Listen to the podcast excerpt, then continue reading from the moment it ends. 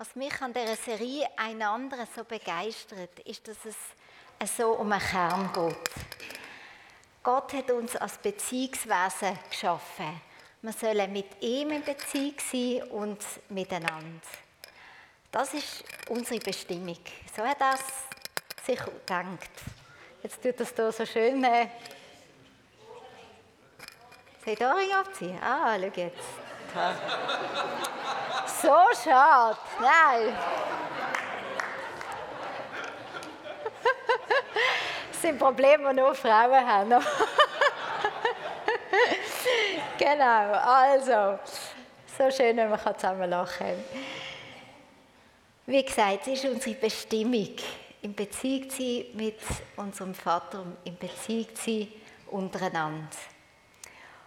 Und wir sind ergänzungsbedürftig. Und das ist nichts Schlimmes, das ist keine Schwäche. Gott hat das so wollen. Und ich weiß nicht, wie es euch geht, aber ich merke irgendwo da innen, habe ich das Gefühl, ich muss wie an den Punkt kommen, wo ich eigentlich total unabhängig bin, wo ich eigentlich niemand mehr brauche, weil ich das alles selber irgendwie schaffe. Kennt ihr das? Irgendwie haben wir das Gefühl, man müsste doch so weit sein, dass man wie der andere nicht braucht, weil man halt einfach selber das kann. Und das ist nicht die Idee von Gott. Er hat das wollen, dass wir einander ergänzen. Gerade auch als Mann und als Frau. Wir sollen einander ergänzen und das ist gut so. Und weil der Vater eben weiß, dass wir einander brauchen, dass wir die Gemeinschaft brauchen, ist es ihm so wichtig, dass wir zu dieser Gemeinschaft Sorge tragen. Und darum sagt er uns in seinem Wort eben auch, wie wir miteinander dürfen und sollen unterwegs sein. Und darum, wenn wir uns immer wieder jetzt mit dem einander auseinandersetzen und so die verschiedenen Verse anschauen, dann geht es nicht darum, eben, dass wir hier noch mehr Druck uns hier aufgebürdet wird und wir so wie eine To-Do-Liste abhökeln, jawohl, wir sorgen füreinander, wir dienen einander, wir tragen einander die Lasten und so weiter. Es geht nicht um das. Es geht darum, dass die Gemeinschaft, dass das Miteinander kann gelingen kann, weil wir zu dieser Gemeinschaft berufen sind. Und in dieser Gemeinschaft miteinander finden wir einfach tiefe Erfüllung im Leben. Heute geht es, wie gesagt, um das Thema Vergebung. Und bin ganz bei dir, Esther. Ich glaube, das ist ein Thema, das uns alle herausfordert. Verletzungen und Enttäuschungen gehören leider zu unserem Leben und ich glaube, sie können uns manchmal auch zu einem falschen Schluss führen. Nämlich dem, dass wir sagen, in der Gemeinschaft mit anderen, in der Beziehung mit anderen, werde ich verletzt, das tut weh, das tut sehr weh und darum ziehe ich mich lieber ganz zurück dann bin ich lieber allein. Das ist ein bisschen schade, aber so bin ich geschützt. Und genau das wird aber unser Vater im Himmel nicht, unser Schöpfer nicht, der uns geschaffen hat zur Gemeinschaft. Das möchte auch um jeden Preis verhindern, dass wir uns zurückziehen aus diesen Beziehungen, aus dieser Gemeinschaft, die wir eben brauchen. Und will aber Unvergebung die Gemeinschaft, die Beziehungen wirklich in Gefahr bringen und wirklich Beziehungen können zerstören, ist es so wichtig, dass wir lernen, einander zu vergeben. Ich möchte gerne den Predigtext nochmal lesen. Es steht im Epheser 4, 32. Das ist der Punkt 15 hier im Büchlein. Und dort steht es, geht vielmehr freundlich miteinander um. Seid mitfühlend und vergebt einander, so wie auch Gott euch vergeben hat diesem Vers werden wir zu drei Sachen aufgefordert. Freundlich sein, mitfühlend sein und einander vergeben. Und wenn ich das so lese, dann hat es da irgendwie so ein eine Steigerung drin. Ich denke, freundlich sein, hm, das schaffen wir jetzt alle noch irgendwie, vor allem wenn es nicht zu lang ist, die Tour, die man dann sieht, irgendwie, das können wir noch so annehmen. Mitfühlend sein, das ist dann doch eine ganze Stufe schwieriger. Und dann einander vergeben, dann wird es richtig, richtig schwierig. Und darum möchte ich eigentlich auf, vor allem auf diesen Aspekt eingehen, dass wir einander vergeben Und einfach ein paar Gedanken mit euch teilen. Im völligen Wissen, dass ich das Thema nicht abschließend wird behandeln Ist es nicht beruhigend, dass der Paulus der Gemeinde in Ephesus muss sagen, sie sollen einander vergeben? Also das bedeutet für mich nichts anderes, dass auch die Gläubigen damals nicht immer nur freundlich und mitfühlend zueinander sind. Offensichtlich haben auch sie einander verletzt mit Worten, mit Taten, genau wie wir auch. Und ich weiß nicht, wie es für euch ist. Ich merke, ich lebe immer wieder in der Illusion oder auch mit der Erwartung, dass ich niemand darf enttäuschen und dass auch niemand mehr darf enttäuschen dass ich niemand darf verletzen und niemand mehr darf verletzen keine Fehler darf machen und auch der andere keine Fehler darf machen. Und wir sagen einander zwar schon sehr oft, du darfst, ja, ja, du darfst Fehler machen, aber wenn sie dann passieren, vor allem wenn es mich verletzt, finde ich es dann irgendwie doch nicht mehr so ganz in der Ordnung. Und ich glaube, das ist so wichtig, dass man immer wieder auch die Erwartung an, an Beziehungen oder an Menschen überprüfen. Ist das eine realistische Erwartung, zu denken, dass ich nie mehr wird verletzt werde, nur weil du und ich jetzt zu dem Jesus gehören? Und ich glaube, es ist schon sehr befreiend, wenn wir wissen, ja, es wird weiter passieren. Wir werden weiter, ob bewusst oder unterbewusst, oder gewollt oder nicht gewollt, einander verletzen. Aber es muss nicht bei dem bleiben. Jesus zeigt uns einen Weg, wirklich, wie wir einander dürfen vergeben Ja, was bedeutet es, jemandem zu vergeben? Und in unserem Vers heißt es ja, wir sollen nicht nur vergeben, sondern vergeben, wie Gott uns vergibt. Und ich finde es spannend, dass Jesus uns erklärt, was das bedeutet. Die Jünger hat das nämlich auch Wunder genommen, wie das eigentlich so ist mit dem Vergeben. Und vor allem wenn sie wissen, wie oft man denn das eigentlich so machen muss. Und ähm, ich finde es so toll. Die Bibel ist so ehrlich und so echt. Und ich möchte euch das Gleichnis, das Jesus braucht, um den Jüngern das erklären, vorlesen. Und das finden wir in Matthäus 18 und ich lese mal den Anfang, Vers 21 bis 27. Da trat Petrus hinzu und sprach zu ihm, Herr, wie oft muss ich denn meinem Bruder, der an mir sündigt, vergeben? Ist's genug siebenmal? Jesus sprach zu ihm, ich sage dir nicht siebenmal, sondern siebzigmal siebenmal. Und dann kommt das Gleichnis. Darum gleicht das Himmelreich einem König, der mit seinen Knechten abrechnen wollte. Und als er anfing abzurechnen, wurde einer vor ihn gebracht, der war ihm zehntausend Zentner Silber schuldig. Da er es nun nicht bezahlen konnte, befahl der Herr ihn und seine Frau und seine Kinder und alles, was er hatte, zu verkaufen und zu zahlen. Da fiel der Knecht nieder und flehte ihn an und sprach, hab Geduld mit mir, ich will dir alles bezahlen. Da hatte der Herr Erbarmen mit diesem Knecht und ließ ihn frei und die Schuld erließ er ihm auch. Was sagt uns die Geschichte über Vergebung? Du hast eine Person, der König, und der wird jetzt mit seinen Knechten abrechnen.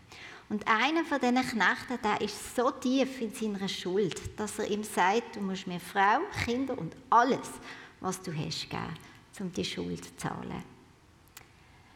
Das ist zwar sehr hart, aber eigentlich logisch und eigentlich auch das gute Recht von dem König. Schließlich hat sich der Knecht bei ihm verschuldet und der König wird jetzt einfach das zurück, was ihm zusteht. Das aber stürzt sich eben der Knecht auf den Boden, fleht ihn an, er soll ihm mehr Zeit geben. Scheint mir auch eine relativ logische Reaktion. Also ich denke, wir haben alle probiert, da irgendwie einen Weg zu finden, dass das nicht passiert. Und was sehr unlogisch oder auch sehr überraschend ist, ist, wie jetzt der König reagiert.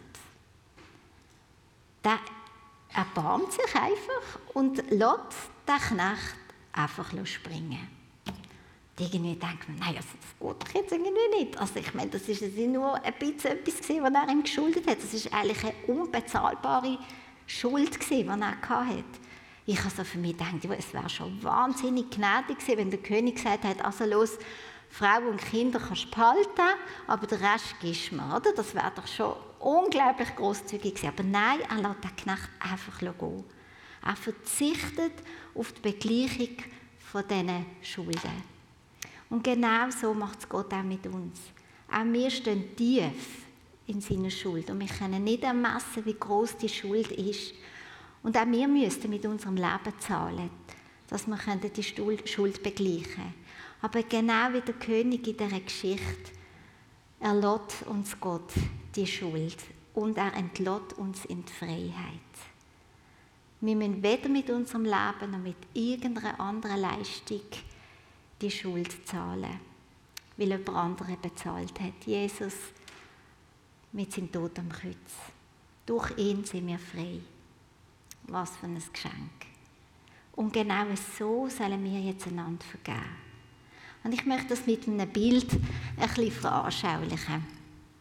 Angenommen, nachdem ich mich hier stundenlang wieder Morgen rausgeputzt habe, der Michi hat mir, ich war dort steigen, bei uns hat es einen Steg, ich war dort steigen abgekommen und der Michi hat mich von oben bis unten gemustert und gesagt, nein, nein, also, nein, wie siehst du aus? Nein, das ist ja fürchterlich. Nein, also so kannst du nicht auf die Bühne. Nein, das ist ja, nein, also ganz ins Umziehen, geht gar nicht. Mit diesen verletzenden, für mich als Frau sehr verletzenden Worten, kann ich jetzt den Michi gefangen nehmen. Hast du das schon?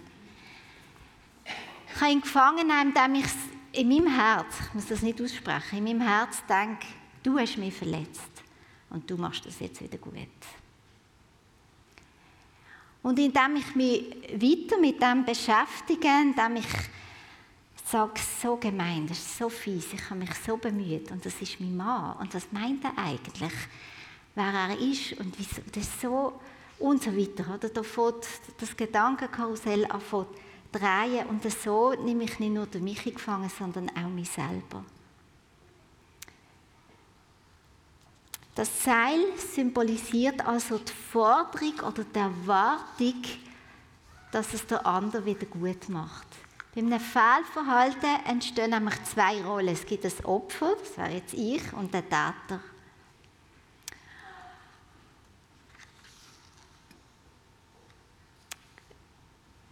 Und wenn ich mich in die Schuld vorenthalte, mich an der festhebe und mich eben die ganze Zeit um die Schuld auch drehe, dann habe ich ihn eben so gefangen und mich selber auch. Unvergebung kann machen, dass mir die Freude geraubt wird, der Frieden geraubt wird, die Sicherheit auch. Eine Verletzung kann mich richtiggehend lähmen, auch so, dass mein Potenzial gar nicht zur Entfaltung kommt. Und auch wenn ich vielleicht nach ein paar Tagen wieder mich mit dem Michi Schwätz, die Spannung sich langsam löst, kann es gut sein, dass, wenn auch wieder mal sich äußert zu meinem Aussehen, da etwas ganz Ungutes wieder aufkommt. Oder vielleicht sogar, wenn jemand anderes irgendeine Bemerkung macht zu meinem Outfit, ich vielleicht gar nicht wirklich los, was der andere sagt, sondern gerade schon merke, oh, da kommt sicher wieder eine verletzende Bemerkung. Das ist aber unsere menschliche Reaktion auf Fehlverhalten, auf Verletzung. Ist zu sagen, du hast mich verletzt, du hast etwas falsch gemacht und du musst das jetzt auch wieder gut machen. Vergeben, wie Gott uns vergibt, ist ganz etwas anderes. Vergeben, wie Gott vergibt, heißt, ich verzichte auf alles, was der andere mir schuldet. Ich verzichte darauf, dass der andere es wieder gut macht. Ich verzichte darauf, den anderen zu ändern, ihn zu bestrafen, mich an ihm zu rächen vielleicht.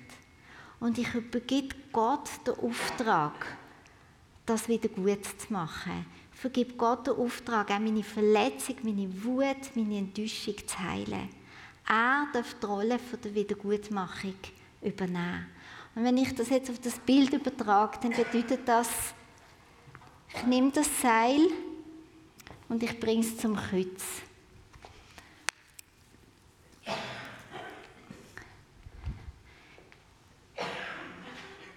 Jesus schaut jetzt zusammen mit Michi, wie das dort weitergeht. Vergebung ist also etwas, was zwischen mir und Jesus passiert. Eigentlich ganz ähnlich, wie das Esther vorher erzählt hat.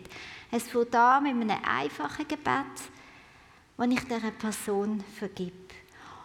Und dort finde ich es ganz wichtig, es geht nicht darum, die Schuld dann klein zu machen oder probieren zu erklären oder zu verharmlosen, abzuspielen, sagen, ja, Michael war schlechte Nacht und ist schlecht gelaunt und ich bin halt einfach ein bisschen Mimösli. Es geht nicht darum, die Schuld zu rechtfertigen. Im Gegenteil, es ist auch wichtig, dass ich die Schuld nochmal beim Namen nenne und sage, was die Schuld denn genau war. Ich darf die Person in dem Moment nochmal anklagen und sagen, was das alles ist, was mich verletzt hat. Und es dürfen auch die Gefühle in dem Moment aufkommen. Es dürfen Tränen fließen, es dürfen auch Wut aufkommen. Die soll sogar rauskommen, weil sonst ist sie noch immer noch in mir drin. Die darf und soll.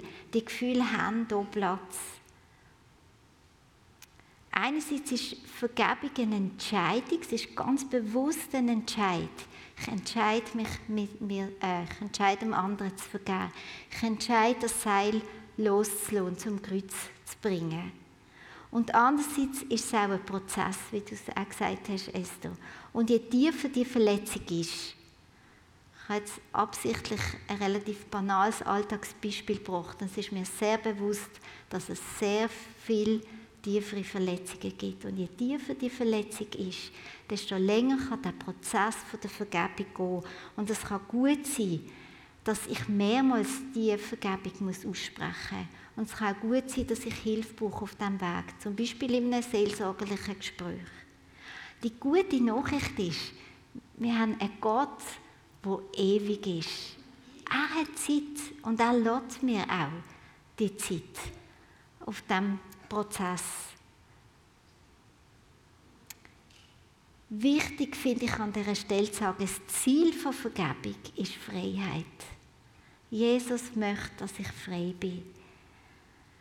Es geht darum, indem dass ich das Seil loslasse und zu Jesus bringe, werde ich frei. Meine Hände sind wieder frei. Ich kann wieder frei mich bewegen.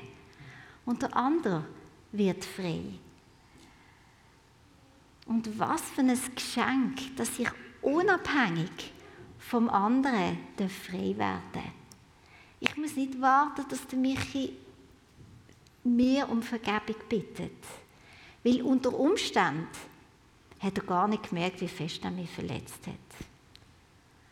Unter Umständen will mein Täter gar nichts wieder gut machen. Oder vielleicht kann der Täter es auch gar nicht wieder gut machen. Vielleicht ist die Person irgendwann gar nicht mehr am Leben. Und dann kann es sein, dass ich ein Leben lang auf Wiedergutmachung warte, wo nie passieren wird. Und das riesige Geschenk, das Jesus uns eigentlich macht mit dieser Aufforderung, vergebt einander, ist, dass ich frei werden kann, unabhängig von dem, was der andere macht. Und das, das berührt mich so. Das ist doch so Liebe von Jesus, dass er mir die Möglichkeit gibt, frei zu werden. Jesus möchte mich auch frei machen von Selbstanklage. Das ist jetzt eine kleine Klammer, die ich aufmache. Für mich ist es manchmal fast schwieriger, mir selber zu vergeben, als anderen zu vergeben. Das ist auch etwas, was einem dort gefangen behalten kann. Einfach sich selber nicht vergeben können. Und auch dort, Jesus möchte uns frei machen. Wenn er uns vergibt, wie viel mehr darf ich denn mir selber auch vergeben? Was kann uns denn helfen zu vergeben? Weil man merkt ja schon bei diesem Thema, es ist nicht einfach. Und auch wenn das jetzt so einfach aussieht, das Seil einfach loslassen, es ist wirklich nicht einfach. Und was kann uns helfen? Und da möchte ich nochmal zurückgehen zum Gleichnis, weil die Geschichte ist ja dort noch nicht fertig. Und ich lese weiter im Vers 28, da heißt es, da ging dieser Knecht hinaus und traf einen seiner Mitknechte. Der war ihm 100 Silbergroschen schuldig. Und er packte und würgte ihn und sprach, bezahle, was du schuldig bist. Da fiel sein Mitknecht nieder und bat ihn und sprach, hab Geduld mit mir, ich will's dir bezahlen. Er wollte aber nicht, sondern ging hin und warf ihn ins Gefängnis, bis er bezahlt hätte, was er schuldig war. Als nun seine Mitknechte das sahen, wurden sie sehr betrübt und kamen und brachten bei ihrem Herrn alles vor, was sich begeben hatte. Da befahl ihn sein Herr zu sich und sprach zu ihm, Du böser Knecht, Deine ganze Schuld habe ich dir erlassen, weil du mich gebeten hast. Hättest du dich da nicht auch erbarmen sollen über deinen Mitknecht, wie ich mich über dich erbarmt habe? Und sein Herr wurde zornig und überantwortete ihn den Peinigern, bis er alles bezahlt hätte, was er schuldig war. So wird auch mein himmlischer Vater an euch tun, wenn ihr nicht von Herzen vergebt, ein jeder seinem Bruder. Noch unlogischer als Erbarmen vom König vorher scheint jetzt die Gnadenlosigkeit von dem Knecht zu sein. Wie ist es möglich, dass er, nachdem ihm seine ganze Schuld vergeben worden ist, es so auf den Mitknecht losgeht? Der schuldet ihm wohlgemerkt einen lächerlichen Betrag im Gegensatz zu dem, der Schuld, die er hatte vor dem König und wo immer erlogen worden ist. Ich kann es mir nur so erklären, dass der Knecht gar nicht wirklich begriffen hat, wie groß seine Schuld war und vor allem wie groß Erbarmen war vom König ihm gegenüber. Und wie ist es mit mir? Realisiere ich, wie groß Gottes Erbarmen mir gegenüber ist? Habe ich Gottes Gnade wirklich erlebt? Oder sehe ich mich immer nur als Opfer? Und so unlogisch das Verhalten vom Knecht im ersten Moment scheint, wenn man das so liest, so unlogisch reagieren wir hier oft auch, oder? Wie schwer kann es mir fallen, jemandem zu vergeben, obwohl ich doch eigentlich schon weiß, dass Jesus mir noch viel mehr vergeben hat. Und darum, ich bin überzeugt, je mehr wir verstehen, dass Gott mir gnädig ist, dass er mir vergibt, je besser ich einem anderen vergeben.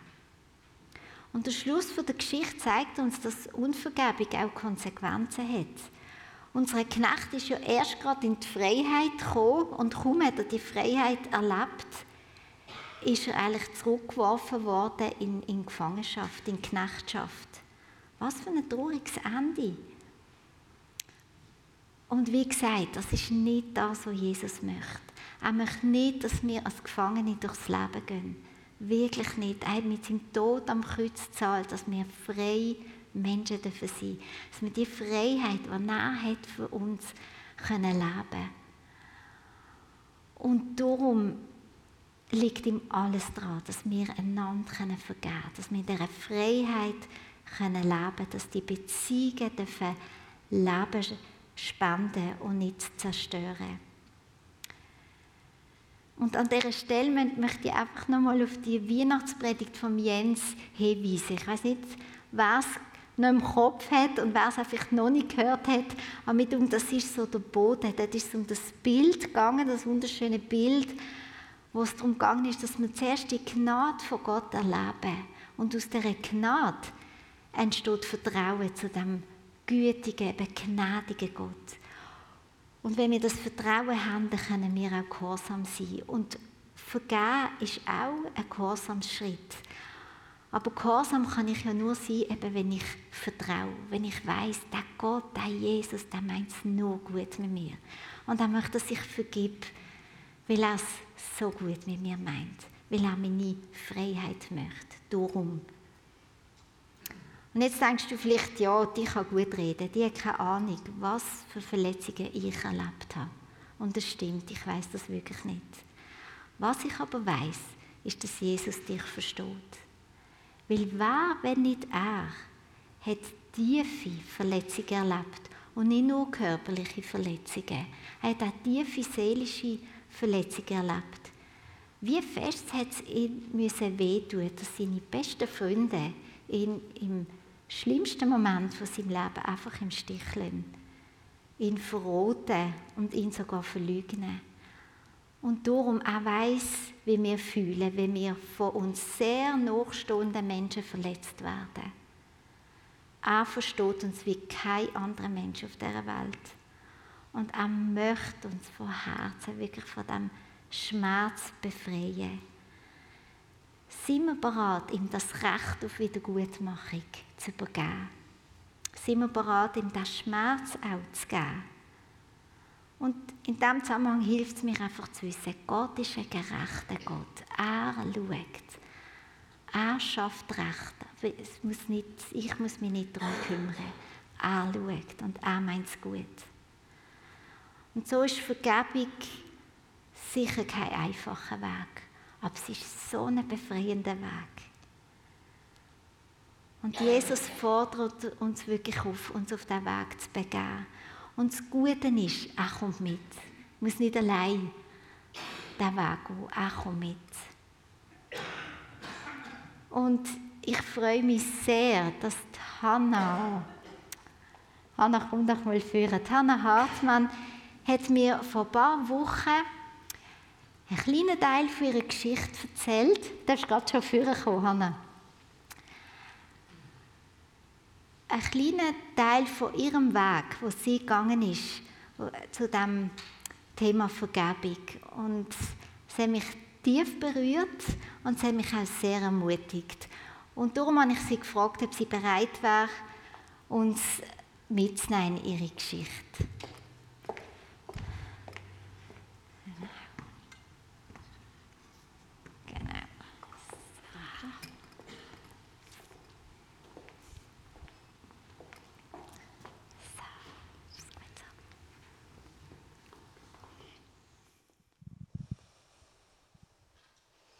Schön, da oben da euch alles gesehen. Ich war lange nicht in der Gemeinde. Es tut mir, tut mir richtig gut, vertraute Gesichter gesehen. Ja, es hat einiges wieder in mir wachgerufen, wie Kathrin bei mir war und den Besuch gemacht hat. Und äh, ich will euch teilnehmen, wie ich, erlebe, wie ich Vergebung erlebt habe. Ich bin in einer christlichen Familie aufgewachsen mit noch fünf Geschwistern. Und es war eine sehr gesetzliche Zeit. Wir haben viel Verbot gehabt, wir haben sie in Angst erzogen worden. Mein Vater hat ihm jetzt geschlagen. Äh, ich habe gesehen, wie mein jüngster Bruder, der ist vielleicht ein Vierteljahr alt war, an den Beinen hatte und einfach verhauen hat. Er hat mir zur Verlobung einen Hampelmark geschenkt. Das sind jetzt so zwei krasse Beispiele. Und ich bin in Angst aufgewachsen. Ich bin dann mit 15 Jahren schon von daheim fort. Und das äh, war an für sich für mich ein, ein Weg, wo Gott für mich vorgesehen hat. Ich hatte dann in 1980 habe ich einen Baptistenprediger kennengelernt. Und der hat das Evangelium predigt, wo mir gut getan hat. Und ich habe von seiner Frau auch gewusst, dass er eine sehr enge Bindung zu seiner Mutter hat und die mit auf der Hochzeitsreise war. Das ist happig. Und dann ist, dann ist der Pastor zu mir gekommen und hat gesagt, Hanna, stell dir vor, ich habe innere Heilig erlebt, Bezug auf meine Mutter. Und ich habe ja gewusst, was vorliegt dann denke ich, wow, das ist gewaltig. Das müsste ich auch haben, Bezug auf meinen Vater. Ich habe dann das Gespräch gesucht und dann sagte er zu mir, Hanna, überleg dir das ganz gut, das macht sehr weh. Und ich habe mir sehr lange überlegt, ob ich das will. Und dann habe ich gesagt, wer, wie es damals war, kann es gar nicht machen. Also, willst du den Weg gehen? Und dann bin ich mit ihm den Weg gegangen. Er hat gesagt, der Herr wird dir zeigen, was dran ist. Du musst nicht suchen, du musst gar nichts machen. Der Herr hat eins nach dem anderen aufgezeigt und wir sind den Weg zusammengegangen, dass Jesus in jeder Situation neben mir gestanden ist, dann an für sich ihn getroffen hat und er meinen Schmerz damals schon gespürt hat. Und das hat mir sehr geholfen, dass Jesus zugewandt sie. Ich bin nicht allein gewesen, obwohl ich mich allein gefühlt habe damals. Und über Wochen hat er mich begleitet. Und nachher habe ich dann ihn gefragt, muss ich jetzt mit meinem Vater reden? Im Alter. Dann hat er gesagt, nein, das macht der Herr dann allein, das macht er schon. Naja, und ich denke, bin gespannt. Und nach ein paar Jahren ist meine Mutter sehr krank geworden. Und sie hat mir dann gesagt, Hanna, ich konnte die Nacht nicht schlafen und dann habe ich mit dem Herr geredet, wenn ich jetzt sterben würde, wäre ich denn bei dir? Dann hätte Herr ihr gesagt, nein. Ja, warum nicht? Ich glaube doch. Ich liebe dich doch, Herr Jesus, warum nicht? Und dann hätte Herr ihr gesagt, du musst erst mit ihm mal reden. Und dann hat sie über das nachdenkt und sie hat das Gespräch mit ihrem Mann gesucht. Das zur Sprache gekommen ist, was über viele Ehejahre in der Familie passiert ist und das einfach hingenommen worden ist. Es ist einfach der Alltag. Die Mutter hat alles gesagt, hörst du lachen bei anderen, nur daheim nicht. Das hat alles müssen zur Sprache kommen. Und mein Vater und meine Mutter haben sich versöhnt. Und mein Vater ist von dem Moment an so barmherzig und gnädig geworden mit uns. Das könnt ihr euch gar nicht vorstellen. Wenn ich ihn besucht habe, ach schön bist du da.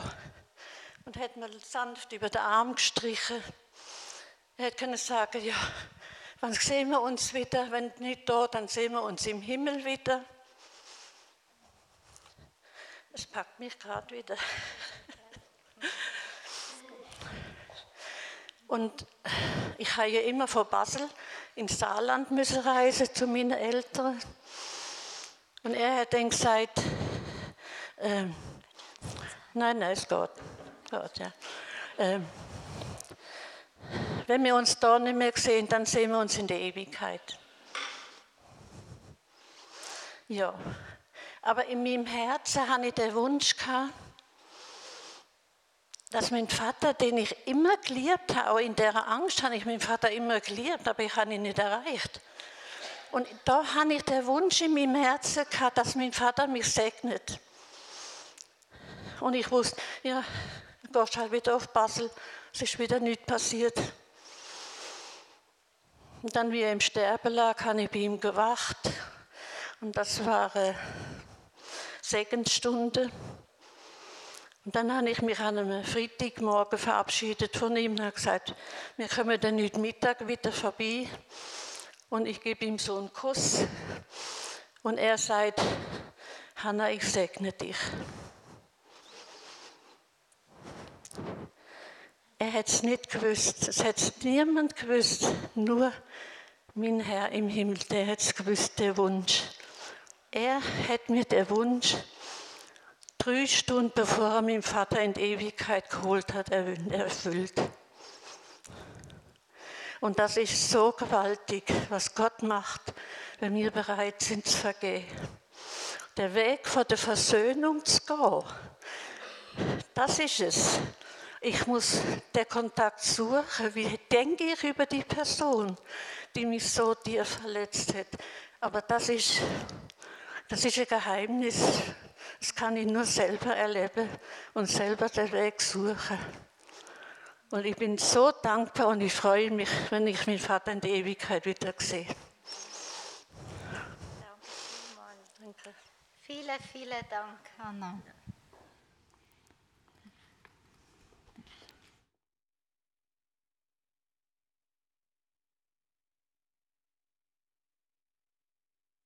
Mich berührt die Geschichte sehr auch darum, weil Tana hat vergeben. Und was ist passiert? Ihr Vater ist durch das auch frei geworden. Und mich jetzt darfst du das Seil auch hier anbringen. Er ist durch...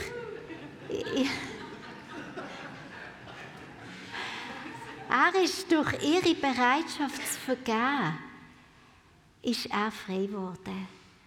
Und man merkt aber, es ist ein Unterschied zwischen Vergebung, das passiert wirklich zwischen mir und Jesus, und Versöhnung. Versöhnung, dort braucht es das Gegenüber. Und das haben wir aber nicht in der Hand. Vergebung, das haben wir in der Hand. Das können wir entscheiden. Ob eine Versöhnung passieren kann, das ist jetzt bei der Hanna eine wunderbare Geschichte, dass die Versöhnung wirklich hätte passieren Das haben wir nicht in der Hand. Manchmal ist das nicht möglich. Aber Vergebung, dass wir frei werden, das, das können wir entscheiden. Und wird die Lobpreisband bitten, führen zu kommen und uns zuerst mal einfach musikalisch ein bisschen zu begleiten, dass dir das einfach könnt, ähm, einfach von Jesus bewegen, was hier bei euch angelungen ist. Vielleicht geht es darum, auch deine Erwartung nochmal zu überprüfen, wo du hast an Beziehungen mit anderen, wo du hast an dir selber und dir einzugestehen, Verletzungen und Enttäuschungen passieren, aber ich muss nicht dort stehen bleiben. Vielleicht geht es darum, dass du wirklich heute sagst, ich will vergeben und dass du wirklich mit dem Jesus zusammen das machst. Ähm, das Gebetsministry-Team ist auch hinten, wenn du das mit jemandem zusammen möchtest machen. Und vielleicht merkst du in deinem Herz, ich habe Gottes Gnade noch gar nie so richtig erlebt und ich, ich, ich habe das überhaupt noch nicht verstanden, was das ist, dann komm auch mit dem von Jesus und, und bring ihm das, das Anliegen und sag mir, zeig du mir, wie gnädig du bist, wie barmherzig du bist. Amen.